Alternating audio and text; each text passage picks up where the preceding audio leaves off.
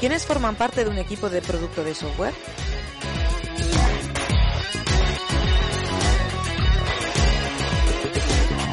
¿Cómo evoluciona un equipo y la forma de organizarse cuando crece?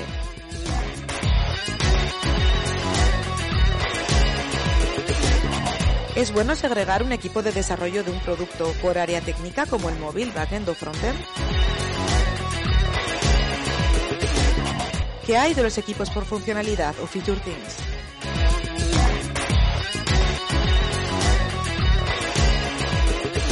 En este episodio Diana Cebes, Jorge Barrachina, Félix López y yo hablamos sobre organización de equipos y compartimos algunas ideas para que funcionen con éxito a largo plazo. Soy Katia Aresti, bienvenidas y bienvenidos a No Solo Tech.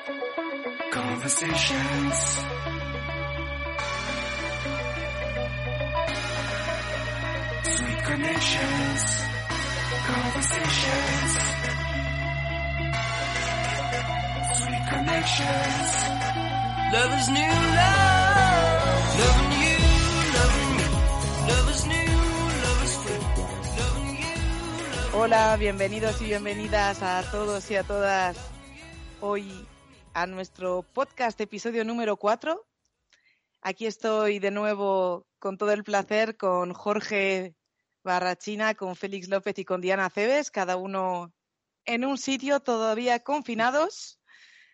Eh, ¿Qué tal estáis? Hola, por aquí en Valladolid. ¿Qué tal?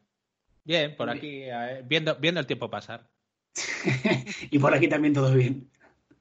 Bueno, em, hoy vamos a consacrar prácticamente todo el episodio al tema que elegimos, que surgió durante el episodio número, número 3, que es eh, todo el tema relacionado con organización de equipos de equipos eh, de software, de IT, de desarrolladores, en el que mezclamos eh, todo tipo de perfiles, ¿no?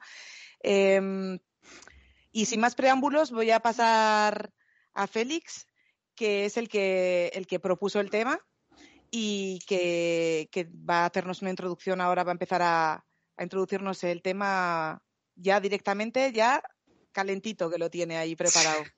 Súper caliente. eh, bueno, eh, sí, al final el tema de, de el equipo es una cosa que me interesa bastante, me gusta bastante porque al final he trabajado en, en bastantes empresas y en cada una se hace de una manera diferente y, es algo que, de lo que me gusta bastante hablar y observar.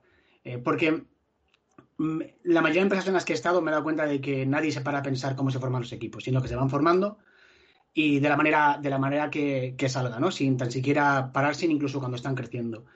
Y, al final, el cómo organizamos los equipos, pues hace que seamos más o menos efectivos, ¿no? Incluso hay una cosa curiosa que es la ley de Conway, que dice que los sistemas que desarrollamos acaban pareciéndose a la estructura que tenemos en la empresa, ¿no? Eh, es, especialmente a la, comunicación que tenemos. En esencia, lo que dice es que la manera en la que organizamos a la gente determina el resultado del software que hacemos. Eh, por ejemplo, el otro día leí un tuit que me dejó fascinado, flipando, eh, de una chica que había trabajado en GitHub y contaba que tenían, había descubierto que había un equipo de desarrolladores JavaScript que estaban usando los GIS de, de GitHub como una base de datos, ¿vale? Debe ser que alguien no le había dado acceso a esa gente a una base de datos de verdad. Y entonces estaban usando los GIS como base de datos, como una base de datos orientada a documentos, que me parece flipante, vamos. Y bueno, al final la, la idea de, de, de la de Conway es que deberíamos organizar los equipos eh, o estructurarlos acorde a cómo queremos que se comuniquen, ¿no? Eh, eso es un poco la, y eso es un poco a mí lo que, lo que me gusta mucho de, organizar equipos. Y decía antes que yo lo he visto en varias empresas, porque al final, cuando estás en una empresa, en una startup, organizar el equipo es una gilipollez, es muy fácil. Cuando sois cinco personas, todos os conocéis, todos os veis, no tiene mucha, mucha historia, ¿no? Ahora, cuando empiezas a crecer es cuando empiezan los, los, los líos, ¿no? Y yo voy a contar varias, varias eh, cosas que yo he visto en, eh, tradicionalmente cuando están startups y luego cómo han ido creciendo y también cuando están en empresas más grandes. Eh, pero una cosa que, me gustaría, un disclaimer que me gustaría dejar claro, y yo creo que en esto los cuatro hemos hablado antes, coincidimos, es que hay mil formas de hacer equipos y no hay un silver bullet para, para esto. Cada, eh, cada fase de, un, de, una empresa, cada fase de, de equipos eh, aplica un, tipo de equipo diferente, ¿vale? O sea que no es, no es una receta que, no es que estemos aquí diciendo hay que hacer esto y ya funciona siempre, ¿vale? Y bueno, lo que, lo que decía, que yo lo que he visto muchas veces en empresas es que contratas un backend, eh, luego contratas a otro backend, los sientas juntos y ya sin darte cuenta acabas de, crear el equipo de, de, backend, ¿no? Y eso sin, sin, sin, sin, ningún pensamiento hace que cuando luego venga, tengas que contratar varios frontend, los acabas poniendo juntos. Y ya estás creando, por así decirlo, los hilos, ¿no? O sea, tienes, tienes tu equipo eh, de backend, tu equipo de frontend, probablemente tengas tu equipo de, de, producto, todos, eh, todos por separado, ¿no? Y esto, en, por ejemplo, en, eh, puede aplicar mejor o peor, pero yo he visto muchas empresas que tienen un montonazo de problemas con respecto a, a, cómo, se, a cómo se comunican, ¿vale? Porque al final, un, por ejemplo, una cosa que yo he vivido muy de cerca, no sé si habrá pasado a vosotros, es que eh, el CEO o management tiene una idea, se la da a producto, producto saca los, los requisitos, se la pasa a diseño, diseño saca un, un diseño de lo que va a hacer, se le comunica al, equipo de desarrollo y se va y se, empieza a implementar y se, y se, saca a producción, ¿no? Pero claro, con, ese ciclo ¿qué ha pasado, pues en ese ciclo ha pasado que hay feedback loops, loops, perdón, y entonces cuando management habla con producto y luego producto habla con diseño, diseño tiene una, una, duda, entonces vuelve para atrás, vuelve a hablar con, con, producto, producto con management y están así todo el día, ¿no? Y entonces, eh, desde que sacas un, desde que tienes una idea hasta que sacas, sacas a producción pasa un montón de tiempo. Ya ha habido un montón de, de reuniones que son pérdidas de tiempo, ¿vale? Porque se podían haber hecho mejor estando más juntos, por así decirlo, ¿vale? Y estos equipos que están así organizados, una cosa que, una anécdota que me encanta, eh, cuando tienes un equipo de front, un equipo de backend y tienes gente muy separada, también suele pasar que tienes equipos muy mal balanceados. O sea, puedes tener un equipo de tres frontend y un equipo de seis backends, ¿no? Y uno hace, uno hace de, de, de, de blocker del otro, ¿no? Está bloqueando al otro.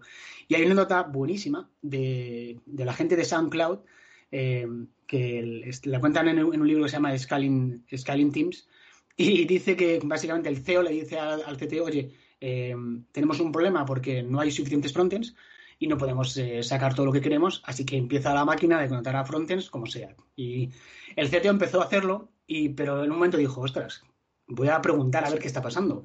Y cuando fue a preguntar lo que pasaba es que, que lo que no había eran diseñadores.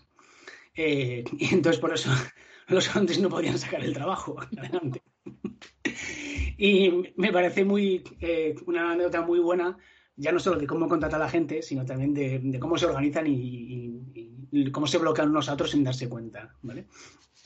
Y bueno, he contado que eh, un poco este tipo de equipo, pero hay miles de tipos de equipo. Y pregunté el otro día en Twitter y la gente se organiza de maneras muy peculiares, que supongo que a ellos les funcionarán, Em, pero así que se reconozca en la industria está lo que he dicho antes, el equipo funcional, es decir, tú tienes separado gente, pues a lo mejor gente backend, gente frontend, gente de producto, pero también existen equipos como por componentes, que son pues eh, tu equipo de Android, tu equipo de, web, tu equipo de iOS, que es una forma que también suele pasar mucho en las empresas, en las startups, ¿no? Contratas a una persona que hace un poco de todo, backend y frontend, y la siguiente persona que contratas se sientan juntos y acaban haciendo lo que es el equipo de web, ¿no? Y también tiene, también tiene, tiene sus problemas y sus ventajas. Por ejemplo, esta gente, eh, un equipo de, de iOS, por, cierto, para que quede claro, puedes que tengas backends en esos equipos, ¿vale? Pero un equipo de iOS, lo bueno que tiene es que tiene una expertise súper buena sobre el sistema de, de, iOS, ¿no? Y un equipo de Android exactamente lo mismo. Y un equipo de web exactamente lo mismo. Pero tiene otros, otros tipos de problemas asociados con eso. Por ejemplo, ¿cómo los escalas? Cuando tienes 15 ingenieros de iOS, ¿cómo los escalas? ¿Cómo, cómo, ¿Qué haces? supongo que los tendrás que dividir, ¿no? Entonces, tiene, tiene, este, tiene más problemas que, que, los que vemos aparentemente, por así decirlo. ¿vale? Eh, gestionar a, un montón de gente que, que, que, solo hace iOS, por ejemplo, no es nada sencillo, no porque hagan ellos, eh, no es nada sencillo porque son, porque son 15 personas y porque mantener una visión conjunta con 15 personas es súper complicado. Y que tengan ownership de la parte que les toca de producto es súper complicado, porque al final son 15, son 15 personas, ¿no? Y probablemente tengan un montón, si tienes 15 personas, probablemente tengas otras 45 alrededor eh, en, stakeholders, comunicación, y todo se acaba haciendo todo mucho más complicado, ¿no? Y otro tipo de equipo que me parece, si aquí sigue a ser opinionated, me parece una aberración, es el que hace una funcionalidad dividida en diferentes equipos. Es decir, coge una funcionalidad y la hace en tres equipos diferentes. ¿no? Y el motivo por el que esta sí que me parece que no se debería hacer casi nunca, eh, no digo nunca porque seguro que hay alguna opción que desconozco, eh, es porque pierdes un montón de tiempo comunicación entre un equipo y otro. Y entre resolver malos entendidos y cosas así. ¿no? Eh, y de ahí pasamos al que yo he visto para mí el mejor, con diferencia, pero repito, esto eh, aplica en cosas muy concretas, o sea, no, significa que todo el mundo lo pueda hacer. Creo que, luego vamos a hablar, vosotros tenéis más experiencias eh, haciendo servicios, vamos a hablar también de cómo aplica eh, equipos en, servicios, pero para mí, haciendo producto, sobre todo B2C, lo que yo he visto funcionar de una manera increíble es tener equipos de producto, ¿vale? básicamente es definir un área, un área de, tu producto y tomártelo como un mini producto para ti. Y, y yo ahí sobre todo en GoCarles, eh, me quedé muy flipado de cómo funcionaba de, bien, ¿no? Eh, una cosa que, me gusta siempre explicar de esto es que la gente piensa que hacer un equipo cross-funcional eh, ya es hacer eso. Y no es, no es, no es así, ¿vale? Tú puedes un equipo cross-funcional y que está haciendo funcionalidades, ¿vale? Esto se llama feature teams. Es decir, coge una funcionalidad concreta, la hace y tienes un equipo que tiene producto, que tiene, tiene backend, tiene frontend, pero hacen esa funcionalidad y ya está, y se ha acabado, ¿vale? Y luego cogen otra diferente. Yo no hablo de eso, porque eso tiene problemas como, por ejemplo, eh, cuando terminas una funcionalidad, ¿quién la mantiene? ¿Cómo, ¿Cómo, consigues que esa gente tenga ownership sobre lo que está haciendo si solo hacen, cogen cosas y las dejan y luego las dejan, ¿vale? Yo hablo precisamente de equipos que tienen autonomía y ownership sobre, lo que lo van a hacer del producto, ¿vale? Por ponerlo más, aterrizar un poco más la idea, imaginaros que eh, vuestro área es el, el, onboarding de un producto, entonces en tu, en tu, en tu equipo Tendrás un product manager, tendrás frontend, tendrás diseño, tendrás backend y, lo que hace ese equipo es decidir exactamente qué va a sacar, qué, hacia dónde va a orientar esa parte del producto, ¿vale? Y normalmente se hace entre todos. Normalmente lo que se establece en la empresa son unos OKRs que ponen los límites hacia de lo que puedes hacer y, luego entre todos más o menos se define, obviamente el Product Manager tiene mucho más peso en, en, eso y luego todos lo atacan, por así decirlo, ¿vale? Pero tienen un ownership, o sea, eso, eso, eso por así decirlo les pertenece a ellos. Y lo que hacen es iterar sobre eso, evaluarlo. Eh, cuando sacan una funcionalidad, lo que hacen es evaluar si ha tenido impacto, si tiene, el resultado que esperaban y si, no, pues a lo mejor eh, buscan enfocarse hacia otra métrica y cosas así, ¿no? Eso es lo que, lo que yo he visto funcionar súper bien. Y para, para explicar por qué digo que el caso de vocales me pareció espectacular, es porque hacían una cosa que se llama eh, dual SIP. uy, dual leadership, perdón, que es lo que yo intento implantar siempre que voy a trabajar en una empresa, y es que el manager o el tech lead, depende de si tenéis ese rol dividido, y el product manager sean, sean, sean los líderes del equipo conjuntamente, ¿vale? Nada de que, de que el, equipo lo, lleve el manager o lo lleve el tech lead y el product manager sea alguien un poquito que como un stakeholder para ellos. No, no, el product manager es parte del equipo, es parte de los dailies, es parte de las iniciativas. Es, eh, yo tengo reuniones todas las semanas con, el Product Manager, por ejemplo, los lunes para prepararnos la semana, para entender qué, cuál es la prioridad, eh, para trabajamos juntos el roadmap. Eh, y a mí eso me, cambió completamente, porque además yo venía de, trabajar en la empresa anterior bastante desvinculado de producto y, y me pareció increíble solo por, por ver la, la, capacidad de, de sacar nuevas funcionalidades y que tengan, que aporten valor, ¿no? Porque al estar todos tan involucrados era, era fascinante, vamos. Hay una vertiente de esto, por cierto, que se llaman themes, eh, no sé si lo conocéis, son equipos, en lugar de estar orientados a productos, se orientan a, una iniciativa, ¿vale? Eh, pero la iniciativa les pertenece para siempre. Esto se, se, se, está utilizando, por ejemplo, en Airbnb. Y la idea es que en lugar de decir yo controlo el onboarding, eh, con el caso de Airbnb es mucho más fácil de explicar.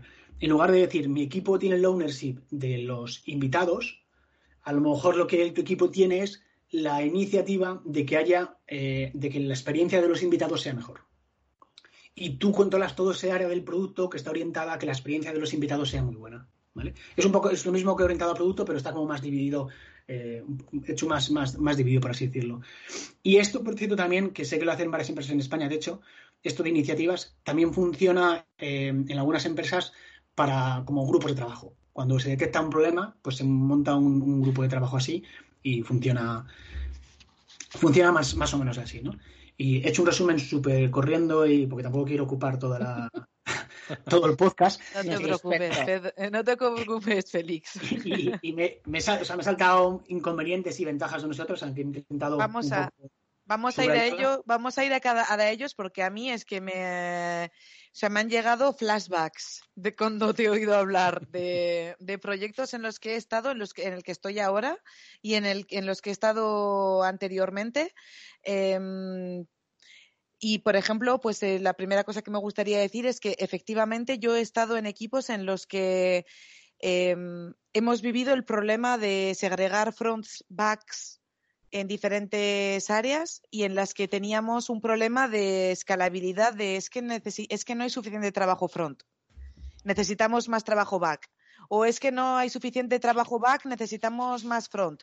Y al final llegamos, y claro, de decir, pero a ver, yo he contratado a alguien aquí eh, que es puramente front y que no sabe nada de backend Em, pero necesito gente que sepa backend, porque no me, no me da, o sea, necesito cuatro personas o cinco para este equipo y entonces esta persona igual no querer y al final terminar echándola y terminar a que efectivamente los front backend, o sea, terminar echándola no, no, nos llevemos las manos a la cabeza, siendo, siendo em, éramos todos consultores o freelancers en un cliente. Entonces, pero al final tener que reconstituir los equipos y decir, a ver, el perfil de una persona que me haga solo front, no me sirve porque necesito equipos de tres, cuatro personas y necesito que puedan todo el mundo hacer todo. Y esos son, las, esos son los momentos en los que yo me he encontrado siendo full stack en el pasado.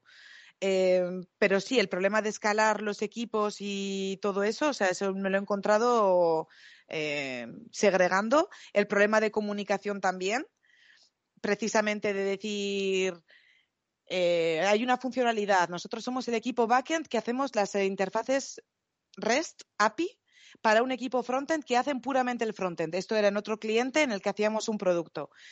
El equipo frontend eh, cogía, venía a hablar el, Scrum Master, estábamos todos en, en, equipos de Scrum, ¿no? Y el Scrum Master del equipo frontend venía a hablar con el Scrum Master del equipo backend para decirle, oye, mira, que estamos haciendo esto y al final esta API no nos funciona, necesitamos un parámetro más en esta API. Y el, el talibán un poco del, de nuestro Scrum Master Backend le mandaba paseo de no, no, no, no, eso no entra, no sé qué, estamos cambiando el scope del Spring y no sé qué, no sé cuántos. Y entonces al final el agente del front es que es muy gracioso porque venían a verme a mí, pero por lo por debajo la mesa, o sea, por, por los bajines, de, oye, Katia, me venía, me acuerdo, y sabía que era él, venía, oye, Katia, tal, tienes cinco minutos, y yo, sí, sí, oye, mira, que está API que has hecho tal, es que si metieses este parámetro tal, oye, ¿qué te parece esto tal? Y yo, ah, sí, sí, no te preocupes, en diez minutos lo he hecho.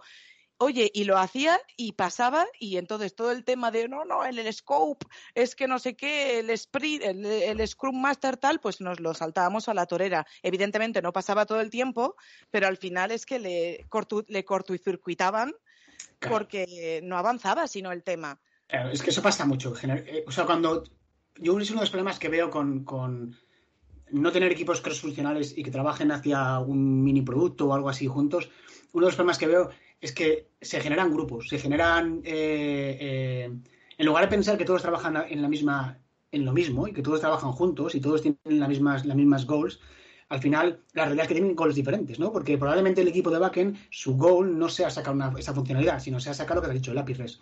Pero el API REST, si luego no tienes el frontend que, que le aporte valor al cliente, aporta mucho tenerla, a no ser que tengas clientes. Habla, habla, Katia.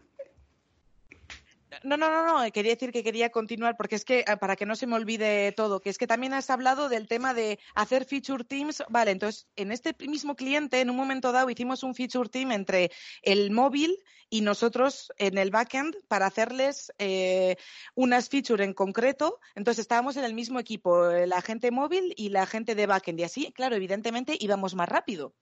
Eh, porque todo era, éramos en modo feature team, todo era mucho más fluido, éramos un micro equipo. ¿Qué pasó? Que la gente del equipo mío, de backend de REST, me hicieron un a mí y al otro y a la gente del otro equipo una retrospectiva en la que decían es que no sabemos qué estáis haciendo porque haces tu stand up allí, luego vienes a hacer tu stand up, no nos enteramos qué haces, me, me viene a la idea lo que has hablado del ownership. porque claro, esas APIs pertenecían a todo el equipo backend. Pero claro, el equipo backend al final no estaba todo el mundo al tonto de lo que estaba pasando y se picaron mogollón de qué está pasando, no nos enteramos, no estáis comunicando tal y yo como, pero a ver, es que estamos en otro equipo haciendo esto en concreto, una feature team, bueno, que hubo ese problema que, que además, bueno, yo o sea, en el momento me quedé como, ¿pero qué está pasando? ¿Me está pasando esto realmente? ¿Mi propio equipo me está haciendo una retro aquí? Bueno, eh, fue este otro, o sea, todo eso fue en el mismo, en el mismo cliente que estuve un par de años ¿eh? haciendo el producto y me hace mucha gracia justo que es que has dicho exactamente lo que nos pasó como problemas. Fíjate, yo, em, sin tener ni puñetera idea de todo lo que estabas contando a nivel teórico, estoy flipando porque resulta que creo que nosotros en Daisy estamos haciendo lo que tú dices que funciona mejor. Y ha salido, em, bueno, a ver, parto de la base que creo que nos ha funcionado sin saber. Bueno, yo, yo no tenía ni idea de, todo esto, como digo, ¿no? Pero no descarto que nuestro eh, Head of Product sí que lo tuviera y no también lo tuviera. Quiero decir, yo ni idea, ¿no? Pero sí que es verdad que, que, que es que nosotros funcionamos así ahora y no se funcionaba así hace bien poquito. O sea, creo que se empezó a desarrollar esta forma de mantener el esta forma de organizar el equipo un poco casi cuando entré yo, porque cuando entré yo entramos, eh, entramos dos personas nuevas de golpe eh, y cuando entré yo es como que la parte front empezó a, tener identidad, ¿no? Identidad propia. O sea, de repente había un front claro, porque claro, yo cuando entré eh, en teoría no tocaba, no tocaba programación, yo se supone que maquetaba. Y entonces, claro, ahí es no, hay más, o sea, ahí no hay posibilidad de full stack ni de, ni de conocimiento transversal. Y resulta que empezamos a organizar el equipo cuando, cuando empieza a crecer eh, de manera, como dice, como dice Félix, y joder, que es genial porque todos los problemas que dices que, suelen tener los equipos, nosotros no los tenemos. También doy por hecho que es porque somos un equipo pequeño, quiero decir, no sé eh, hasta qué punto en equipos grandes se puede mantener esta estructura, pero nosotros somos el equipo de producto, somos el equipo de producto todos, el, Head of Product es la única comunicación que tenemos con negocio, de manera que todos estamos en las dailies, todos estamos en las retros, todos estamos en las planificaciones, en los groomings. Y claro, eso ese todos es. Ahora tenemos, eh, digamos, bien identificado un equipo de, o sea, no un equipo, ¿vale? Una parte back y una parte front. Y luego eh, tenemos el QA, tenemos eh, la diseñadora UX y la persona de soporte pero somos todos el equipo de producto. Todos sabemos qué va a salir en la siguiente release. Todos sabemos eh, qué es en lo que nos tenemos que enfocar en ese sprint. Y eso se lleva por delante todos los problemas de comunicación que decías tú, porque nosotros lo único que tenemos que hacer es el head of product, Leo, habla con negocio, me imagino que se decide qué features queremos sacar o cuáles son, o cuáles son las imprescindibles que hay que sacar este año. Él nos lo comunica y nos organizamos. Pero claro, eso tiene una ventaja alucinante y es que como todos establecemos que entran en los sprints, todos hacemos los rooming y tal, cuando acabas, de la, cuando acabas la planificación, las tareas de back y de front y de UX están totalmente equilibradas. Si ves que empiezan, o sea, si vamos a ir a por esta future, los back saben que tienen que hacer este tipo de cosas, nosotros sabemos que tenemos que hacer este tipo de otras. Es más, en los grooming lo que haces es, oye, vamos a organizar esto porque estamos dándonos cuenta que hasta que esta API no esté, los de front no pueden empezar a desarrollar esta parte, con lo cual nos vamos a retrasar. Y claro, lo que decía Félix, si todos tenemos foco en lo que vamos a hacer, todos somos los dueños del producto, todos hacemos lo mismo, es muy fácil que estemos alineados. y la verdad es que lo estamos, o sea, está funcionando guay. Vamos muchísimo más rápido y hay muy pocas em, hay, muy poca mm, comunicación rota. Hay muy pocos malentendidos, muy poquitos. Luego, evidentemente, en el día a día, pues yo me comunico más con UX que lo que se pueda comunicar back. Pero quiero decir, date cuenta, nosotros hacemos sprint de tres semanas, es que mm, es muy raro que nos descompensemos. Es muy raro que acabe un sprint donde back ha terminado y front no haya empezado. Eso se hace súper raro. No, no nos ha pasado, de hecho. Entonces, mm, estoy muy contenta. Yo, yo os diría, vamos, yo me, voy a enarbolar como el representante de la España Cañí IT, porque veo que tenéis, tenéis suerte de haber caído en muchos sitios. Sí, sí, no, no, no, no sé, o sea, bueno, lo hemos, lo hemos comentado ya varias veces, pero y lo has, y al principio lo has comentado tú también, Félix. Eh, es que los números, para mí, si lo tomamos como conjunto equipos sector IT España, están totalmente trastocados. O sea, eh, es que servicios funciona de otra manera. Eh, seguro que habrá gente que haga las cosas súper finas, les, les sirvan también metodologías, pero yo es que voy un poco más a lo básico. O sea, yo es que creo que se le pone mucho acento a las metodologías, a los sistemas de comunicación, a lo que sea, y se nos olvida lo más obvio, que es, y a mí es la parte que más me interesa. Por ejemplo, yo os digo las que he vivido yo, porque yo en muchas de las empresas en las que he trabajado no era solo la parte de desarrollo per se, era un equipo de marketing que, por ejemplo, en el tema de DevRel mm, nos llevamos generalmente no demasiado bien. Eh, es con otra serie de stakeholders dentro de la misma empresa y, y, luego, pues, evidentemente, cuando son, digamos, o tienen scopes distintos, pues una de las cosas que a mí particularmente me, me cuesta más trabajar es que cada equipo tiene sus objetivos. Hay una visión eh, supuestamente general de la empresa, pero además me ha venido guay que esta mañana ha retuiteado un informe eh, Félix, de, de Nailted. Y hay un par de cifras que son alucinantes, ¿vale? O sea, una es en plan, eh, el 75% de la gente eh, no tiene muy clara lo de la visión. O sea, haciendo grupos de en plan, bueno, sí, algo me entero, pero no estoy yo como muy alineado. Y luego hay una que ya es que ya es el remate del tomate. Dice, solo un 19% confía totalmente en sus compañeros de trabajo. Estupendo. Entonces, eh, yo es una cosa que, joder, cuando estaba con Susana en lo de Yo soy tu madre, hacíamos mucho hincapié en eso. O sea, es que eh, ¿Están pensando las empresas, tanto hablar de recursos humanos y de historias, están pensando ya en incorporar a profesionales que se dedican a relaciones sociales y tal y todo esto para ver esto? Porque muchas veces tiene que asumir el, manager o otro rol unas cosas en las que ni está preparado, ni a lo mejor, aunque esté preparado, no vale. Con respecto a lo último que acabas de decir, sí, o sea, sí, hay una tendencia, pero volvemos a lo mismo, ¿eh? en la burbuja en la que, en la que nos movemos cada uno. Eh, eh, hay empresas, se están empezando a mover en, el sector, el que hay un equipo se le llama People, People Team o People Ops, y suele ser gente que viene de psicología y cosas así. Yo he tenido la suerte de trabajar en las últimas eh, tres empresas lo, lo, hay, eh, ese rol. Y de hecho se hace mucho partnership con managers. O sea, la idea, por ejemplo, con Carles tenía muy buena relación, la sigo teniendo con eh, Gaby, que es psicóloga.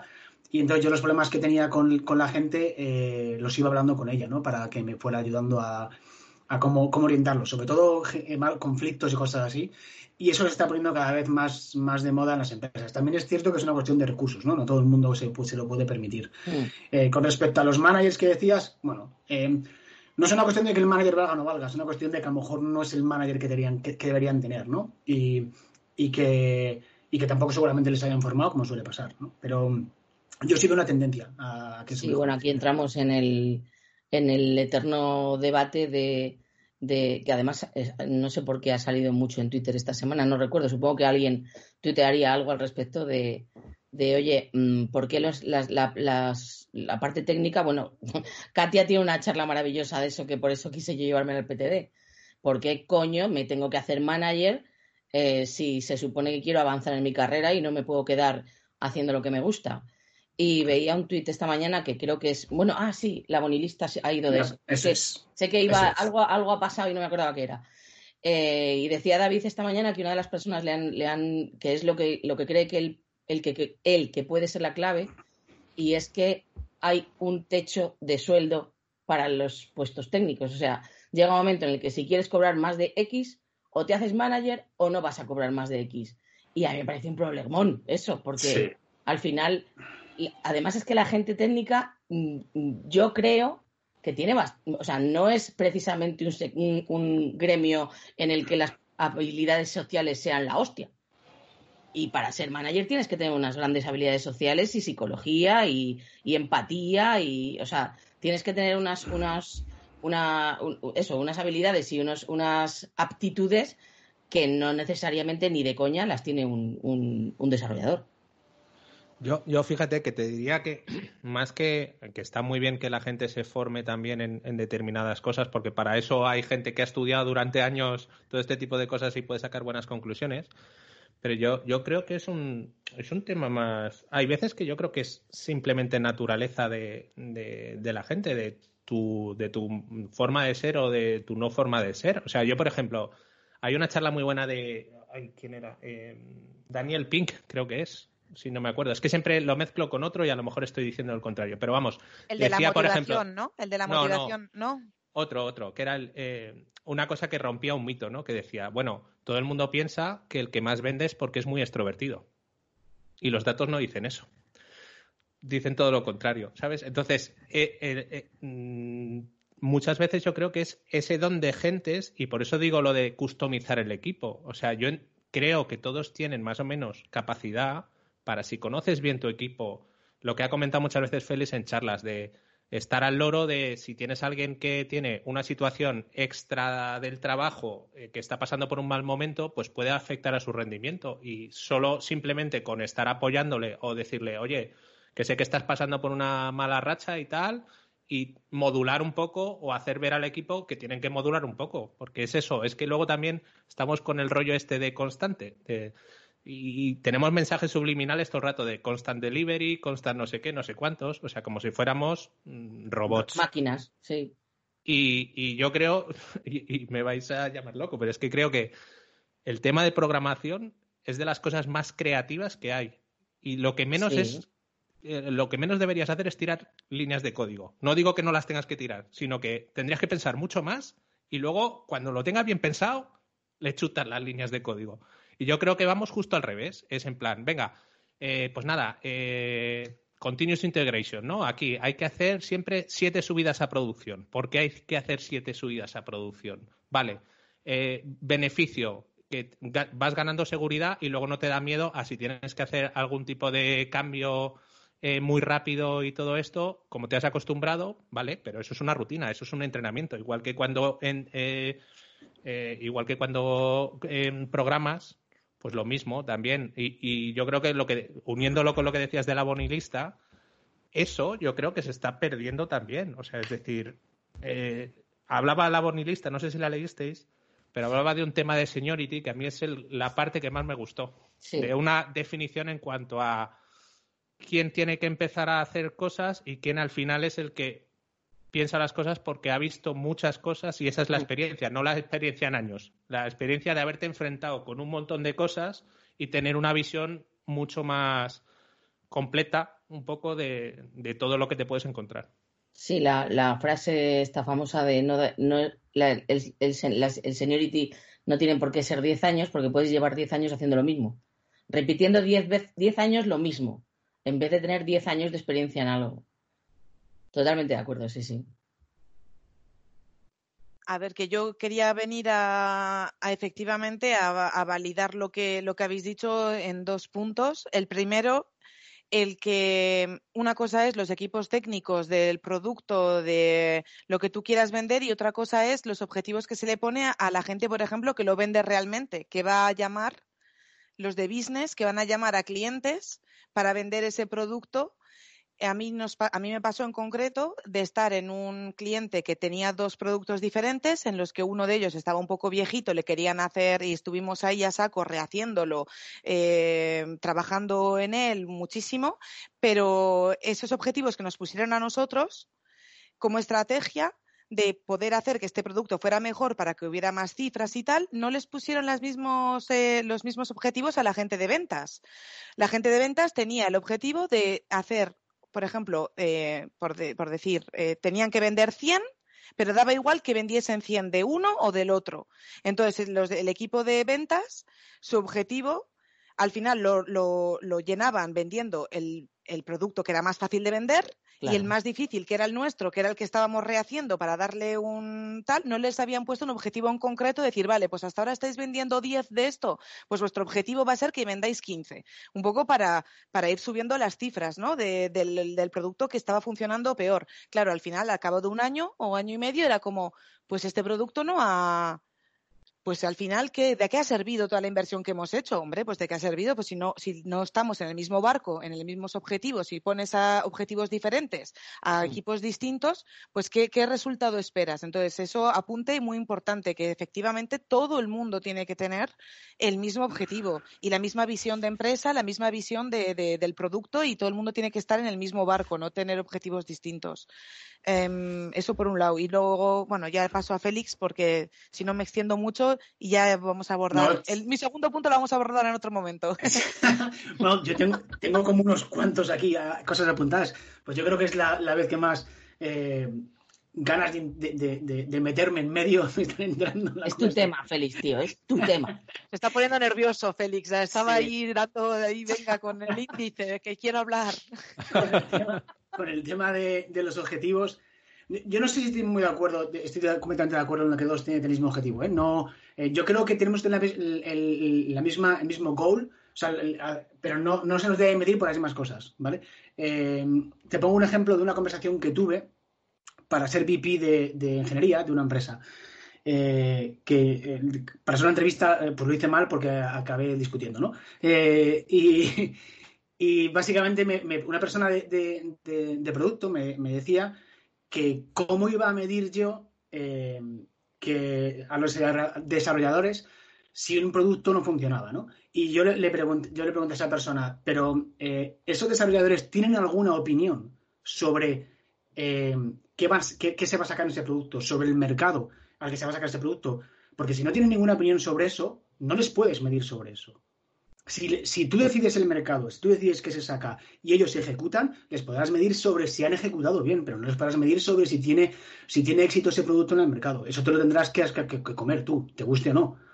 Y por eso no creo que, que, todos podamos tener el mismo objetivo, ¿no? Porque depende de las responsabilidades que tengamos y de la autonomía que tengamos en esas responsabilidades, los objetivos tienen que ser diferentes y acordes a eso, en mi opinión, ¿vale? Sí, pero, que, eh, pero que esté alineado todo el mundo. Completamente de acuerdo, sabiendo de acuerdo. Dónde, dónde, estamos yendo al final. Sí, el, eso, sí, sí, el ejemplo mío era que es que al final nos, nos hicieron mucha presión para un producto cuando luego respecto a, las, a los de agente de ventas no le pusieron el objetivo de que este producto funcionase mejor.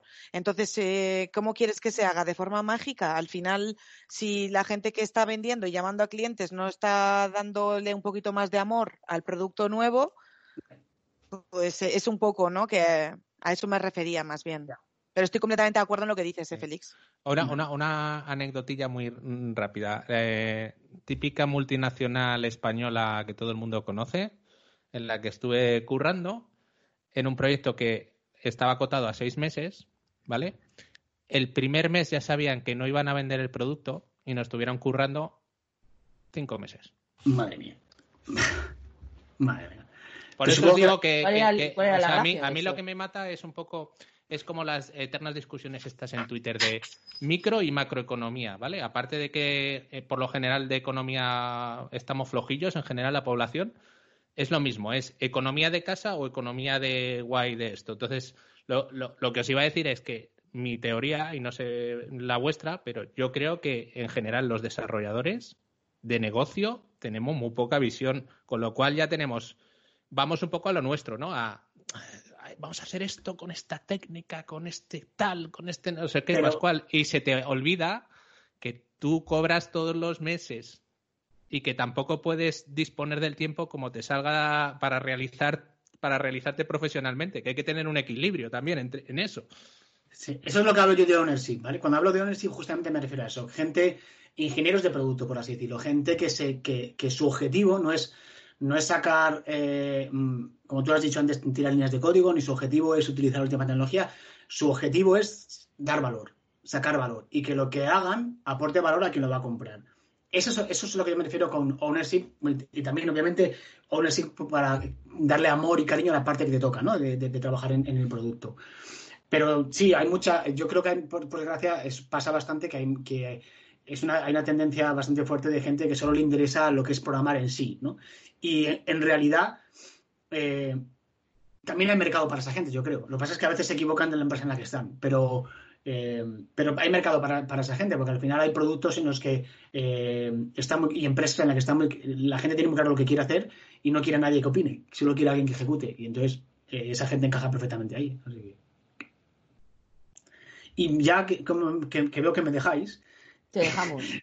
Tú, Diana, te, te había apuntado que Diana, antes dijiste que trabajas en producto, y que todos, todos sois producto y que no sabes cómo se podrá escalar, ¿no? Bueno, pues la, forma de escalar eso es, es, justo lo que, lo que mencionaba antes.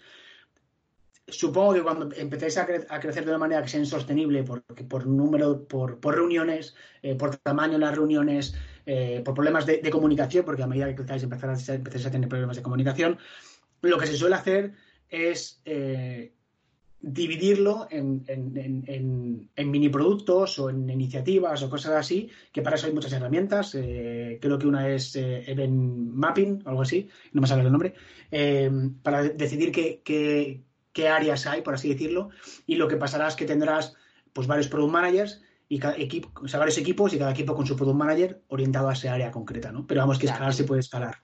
Que la cosa sería escalar haciendo mini ecosistemas como el que tenemos ahora. Exacto.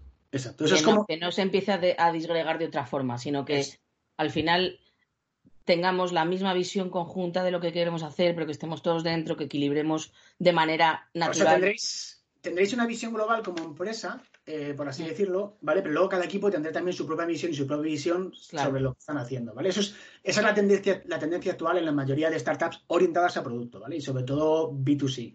Eh, es lo que se están poniendo en casi. O sea, si tú vas ahora a cualquier empresa de Silicon Valley, eh, por ejemplo, no, a todas, porque yo no están todas, hay muchas, eh, pero... todas? pero en la mayoría se está imponiendo esto, ¿no? Porque casi todos los líderes de, que la gente, a los que la gente mira, por así decirlo, sobre cómo hacer esto, es lo que, lo que están evangelizando, por así decirlo.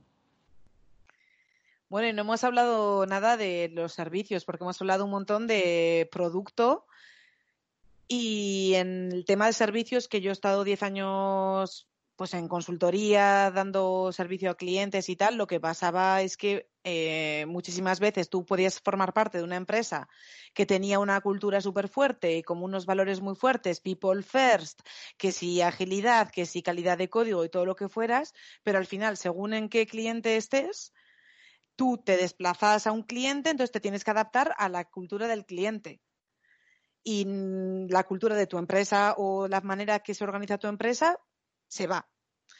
Y, bueno, esto creaba, a mí nos ha creado, bueno, durante bastante tiempo nos creaba agravio comparativo entre los diferentes consultores que daba servicio, ¿no? En las diferentes empresas, porque algunos estaban en la empresa Chachiguay, en el cliente, y otros en la empresa Rancia.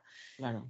Pero, por ejemplo, está el caso de Paivotal, que es una empresa que tiene una cultura y que tiene además un prestigio y una cultura muy fuerte de, hacer stream programming y de tal, que lo han enfocado completamente diferente. Entonces, para poder seguir en su manera de organizarse y hacer stream programming, lo que hacen es coger a los clientes, a la gente que trabaja en el cliente, que son parte de esas empresas, y llevarlas a las oficinas de Pivotal. Entonces, todos esos toda esa gente que es del cliente va a sus oficinas, trabajan con la gente de Pivotal, con los Pivot, crean los productos y todo en el estilo de organizarse de Pivotal en las oficinas y luego ya cuando se termina lo que hayan vendido que tengan que hacer, se vuelven a su casa, a su empresa, a su cliente y se, se llevan la cultura allí y entonces ya ese agravio comparativo ya no existe, porque Pivotal tiene precisamente dos partes, una parte que es la parte open source, que son los que trabajan completamente en sistema distribuido tal y cual en eh, todos los productos open source de Spring, que conocemos en el mundo Java, pero tiene el Pivotal Labs, que es la consultoría, pero lo han enfocado de esa manera súper bien. Y me gustaría, ya que has dicho lo de evangelizar antes, tú, Félix, que has dicho gente que evangeliza en ¿Dicho yo esa palabra?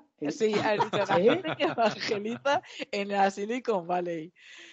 A mí me gustaría saber la gente que evangeliza en España, la España cañi, de, que decía Jorge, yo me enarbolo como la España cañi. Tú que eres DevRel, ¿Cómo os organizáis? O sea, porque has dicho que tenías como la manera de organizarte y que no es un producto precisamente, o, sea, tenéis un producto, pero ¿cómo se organiza tu equipo?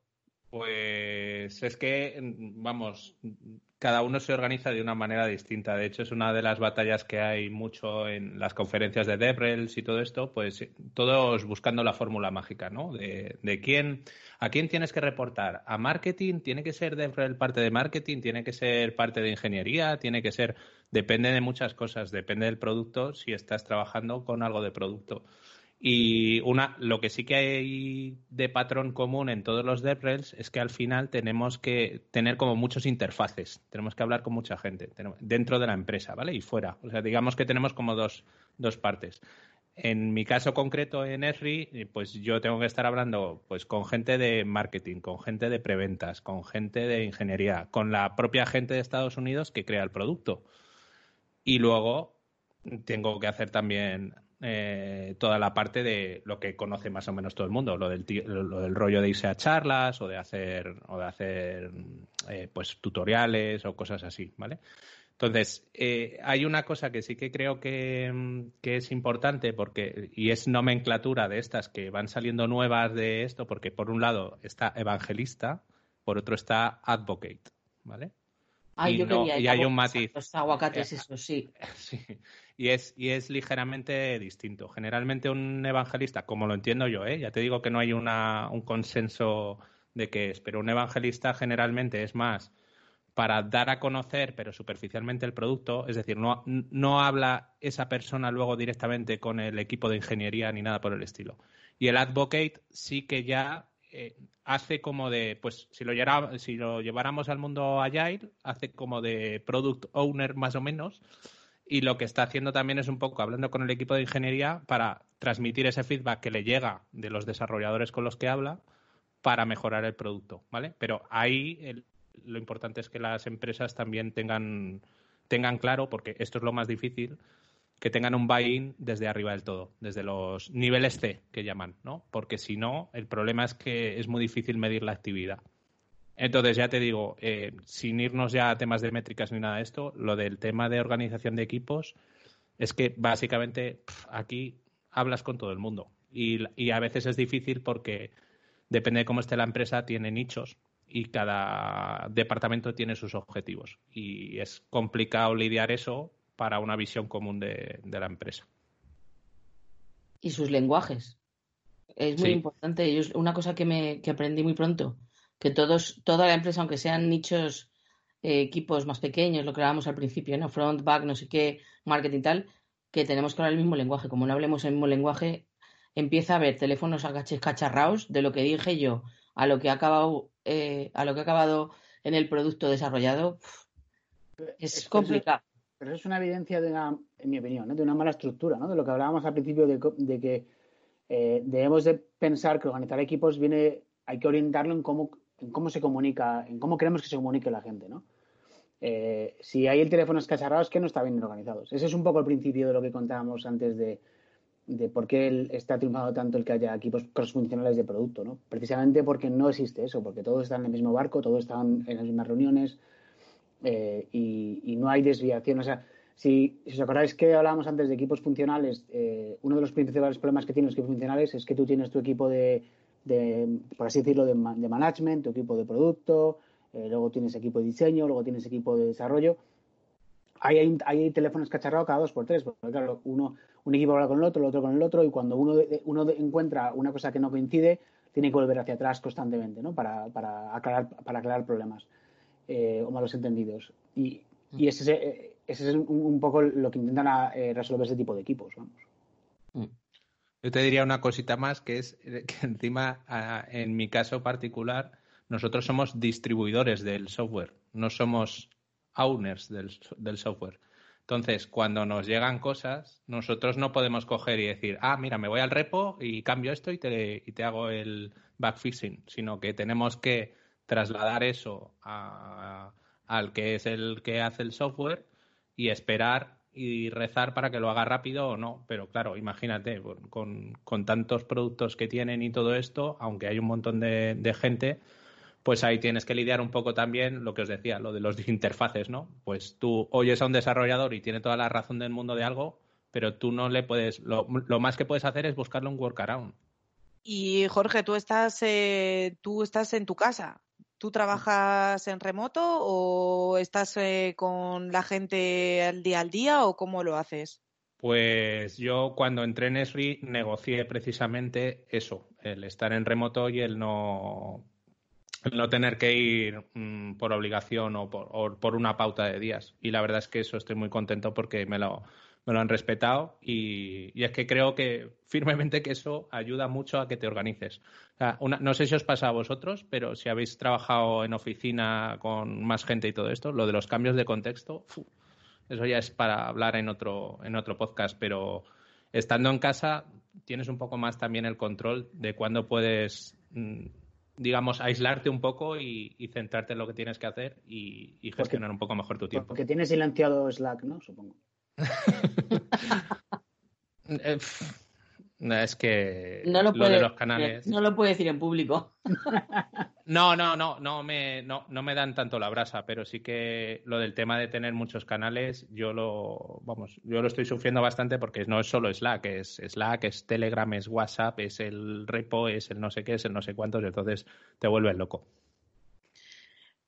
Pues precisamente yo quería venir a, sacar este tema, ¿no? Porque claro, todo lo que ha contado Félix, sobre todo al principio, y de la manera de organizarse, lo primero que viene a la cabeza es equipos que están localizados juntos y que están juntos y se ven y las reuniones y tal. Y yo sé, por ejemplo, Diana, que tú, tu equipo sí que hay una parte que están juntos, pero tú estás, ellos están en Madrid tú estás en Valladolid, si no me equivoco. Sí, sí.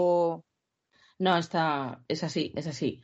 Eh, y además eh, fue muy interesante el, el, viaje de pasar, e, es un equipo localizado en Madrid, pero además eh, de, un equipo de los que van a la OFI, o sea, les gusta ir a la oficina, verse y tal. Y yo estoy en Valladolid, estoy en otra ciudad, o sea, ni siquiera es un remoto flexible de estos de, pues me paso por la oficina un día a la semana o algo así, ¿no? Yo yo voy a la OFI, pues a lo mejor una vez al mes o una vez cada dos meses, cuando, yo qué sé, pues cuando cae. Em, y la verdad es que fue muy interesante porque el cambio de cultura, o sea, yo siempre he escuchado, eh, siempre había escuchado que un equipo, en cuanto tiene una persona en remoto, es un equipo remoto 100%. Y la verdad es que mm, no, es, no es que sea un equipo remoto 100%, sino que tienen que comportarse como un equipo remoto 100%. O sea, es súper importante que todo el equipo tenga claro que hay una persona que no está allí. Em, yo sí que he escuchado a compañeros, eh, no, de, mi trabajo, sino a, gente del sector, que se sienten aislados o se sienten solos, o las típicas conversaciones que surgen en la hora del café, o, algo de eso. Y es muy importante que todo el equipo tenga, tenga en mente que hay alguien que no está allí. Em, para muchas cosas. O sea, primero para que no se lleven a cabo conversaciones importantes em, fuera de los, de los, de los de los foros donde se decide que se van a hablar, reuniones o lo que sea, ¿no? Los grooming o las retros y tal.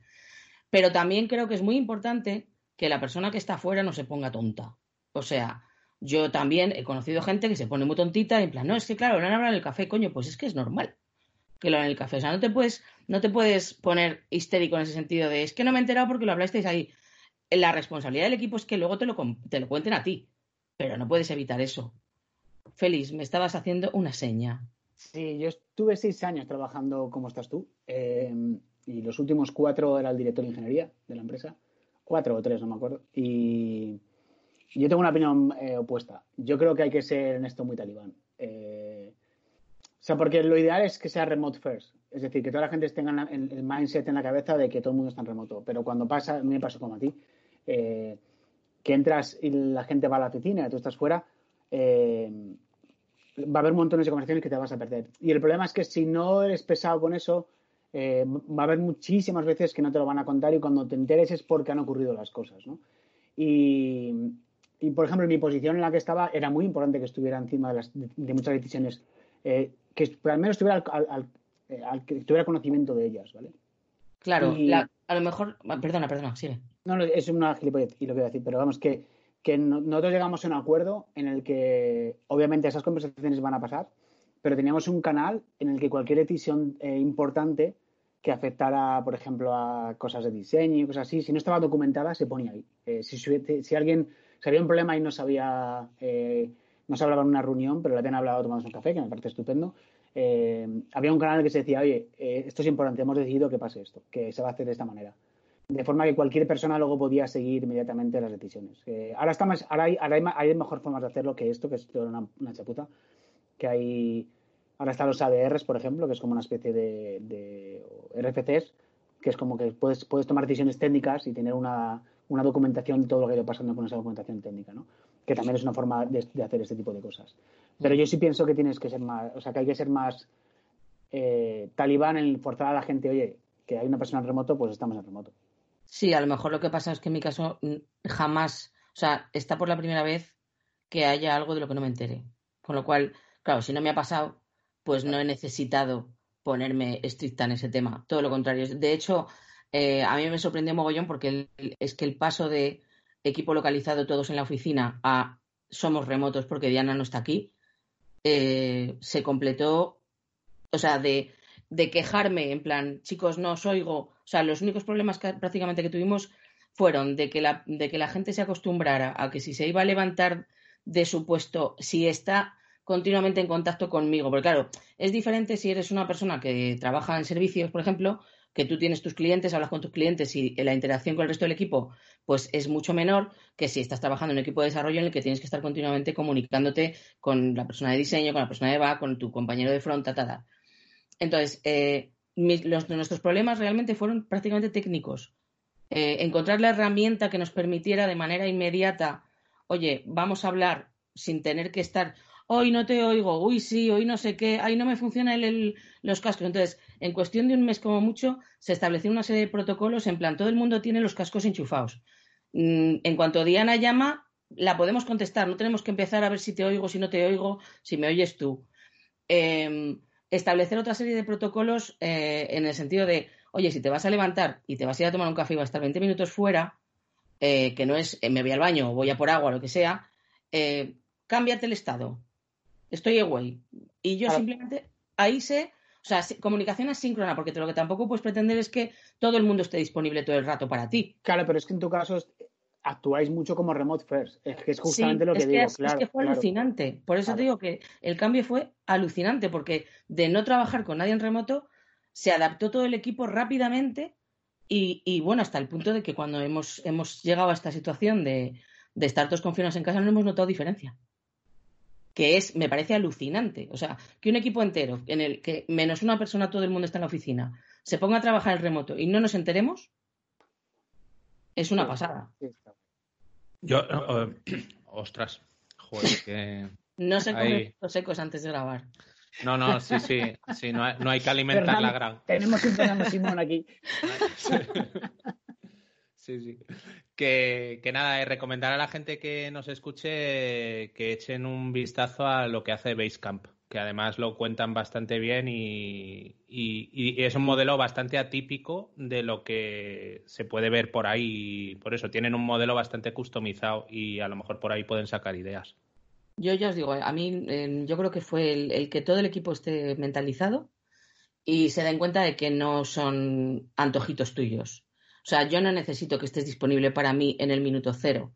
Necesito saber que no estás. Porque si no estás, pues yo me dedico a otra cosa y cuando vuelvas, pues lo hablamos lo que tengamos que hablar. Pero no estoy esperando, no me quedo bloqueada. Y eso, si la gente está dispuesta y, y, lo, y lo abrazan rápidamente, es que cero problemas. Ha sido, ha sido muy guay, muy divertido, la verdad, también, ver cómo crecía el equipo en ese sentido.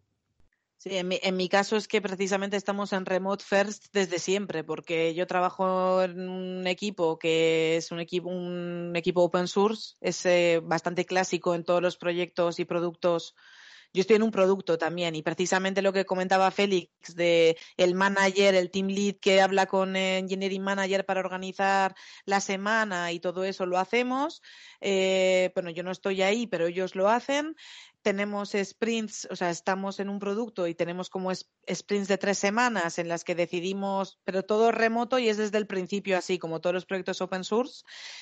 Y bueno, ya yo creo que hay un tema del remoto en general y del open source eh, para otro podcast, pero el caso es que, que sí, que nosotros es que trabajamos haciendo un producto y tenemos deadlines y tenemos un cliente y tenemos... Eh, bueno, muchísimas, eso, eh, pero estamos en, en, remote first desde el principio, entonces la comunicación es asíncrona y muchísimo por escrito, eh, pero bueno, tampoco tenemos una manera de trabajar digamos, eh, no, no, no, sé si hay alguna etiqueta que lo definiría. Eh, es una, no sé, o sea, es como algo que se adapta porque no es, no es el, agilidad Scrum, pero hay como sprints y luego hay un, un team lead, o sea, la organización del equipo es, eh, cada uno tenemos nuestra parcela también, un poco tenemos parcelas diferentes, ownership que cogemos de parcelas diferentes. Eh, también hacemos evangelismo en nuestro propio equipo, pero también es un poco por lo que te apetezca hacer mucho, pero vamos, que yo creo que esto da para otro podcast de, en general, cómo se organizan los proyectos open source, eh, los productos open source y cómo entrar en ello también. O sea que yo lanzo un tema aquí posible. podríamos invitar incluso a, no sé si conocéis a Manrique, eh, que trabaja en Vitergia. ¿A, César Manrique? Eh, no, César Manrique no. Pero hacen precisamente eso, es llevar la metodología de cómo trabajan en proyectos open source, llevarlo a empresas.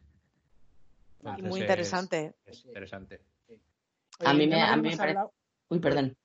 A mí me parece muy interesante el, hecho de que todo el mundo esté deslocalizado y sigan manteniendo el sentimiento de equipo. O sea, eso implica una madurez del sector en el momento que, que, somos capaces de estar cada uno en una punta del mundo y sentirnos un equipo, me parece una gozada.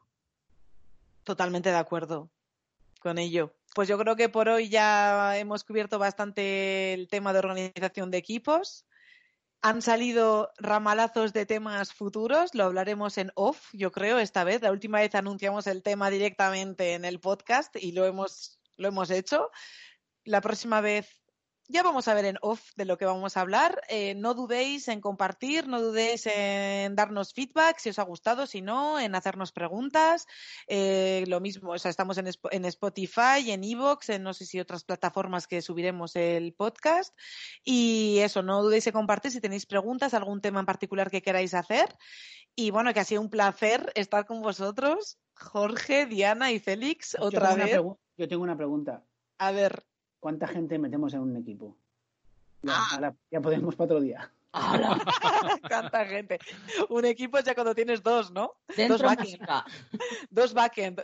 Dos backend que son dos full stacks después. y el CTO. De backend. el CTO y el CEO y ya está. Ya tienes todo.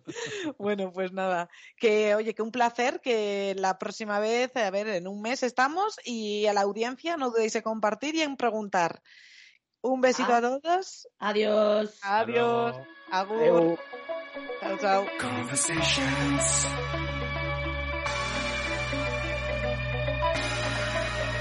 Sweet connections. Conversations. Sweet connections.